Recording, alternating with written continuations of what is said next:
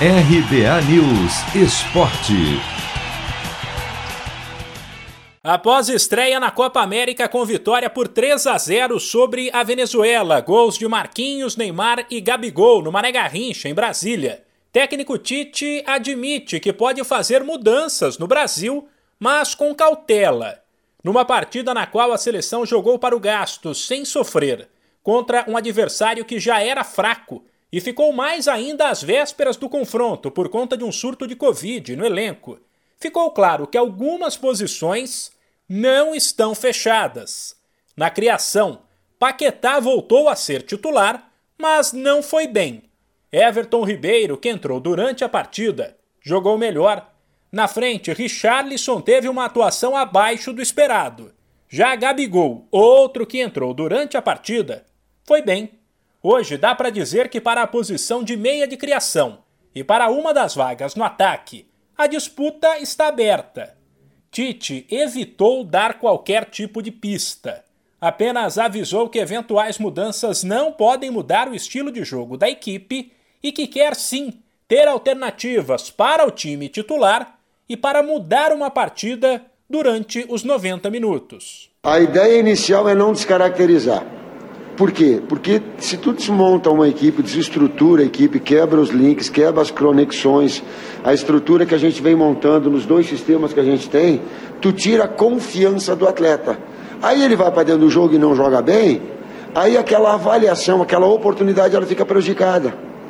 Agora, de ter sim, ou no transcurso do jogo, como o jogo exige, como o jogo pede, Inclusive para acelerar o adversário. Tu consegue, vai minando o adversário. Tu fica com posse de bola, tu inverte lado, o adversário vai correndo, vai desgastando. Se tu pegar todos os jogos que nós temos, o segundo tempo a gente consegue sempre um número de oportunidades e finalizações maiores do que o primeiro.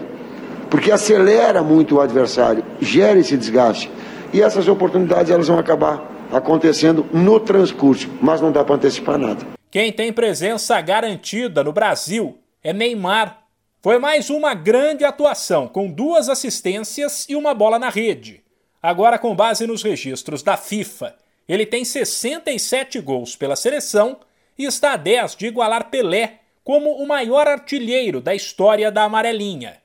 Tite foi só elogios ao falar sobre o atacante e diz querer o jogador perto da área, até para que Neymar apanhe menos. O Neymar, é, dito por ele, ele disse, quando eu estou bem fisicamente e quando eu estou bem de cabeça, professor, eu, as coisas acontecem comigo. Quando tem um jogador com essas virtudes técnicas que ele tem, ele tem um lance pessoal, ele desenvolveu a capacidade de assistência, pé direito, pé esquerdo, ele fica um jogador imprevisível. Quando a gente consegue acionar ele numa, fata, numa, numa, numa faixa mais adiantada do gramado, ele fica mais protegido, porque ali o adversário, inclusive, fica com medo de fazer uma marcação mais firme e sofrer uma falta num, num local importante do jogo. O Brasil volta a campo pela Copa América na quinta-feira no Newton Santos, no Rio de Janeiro, para encarar o Peru. De São Paulo, Humberto Ferretti.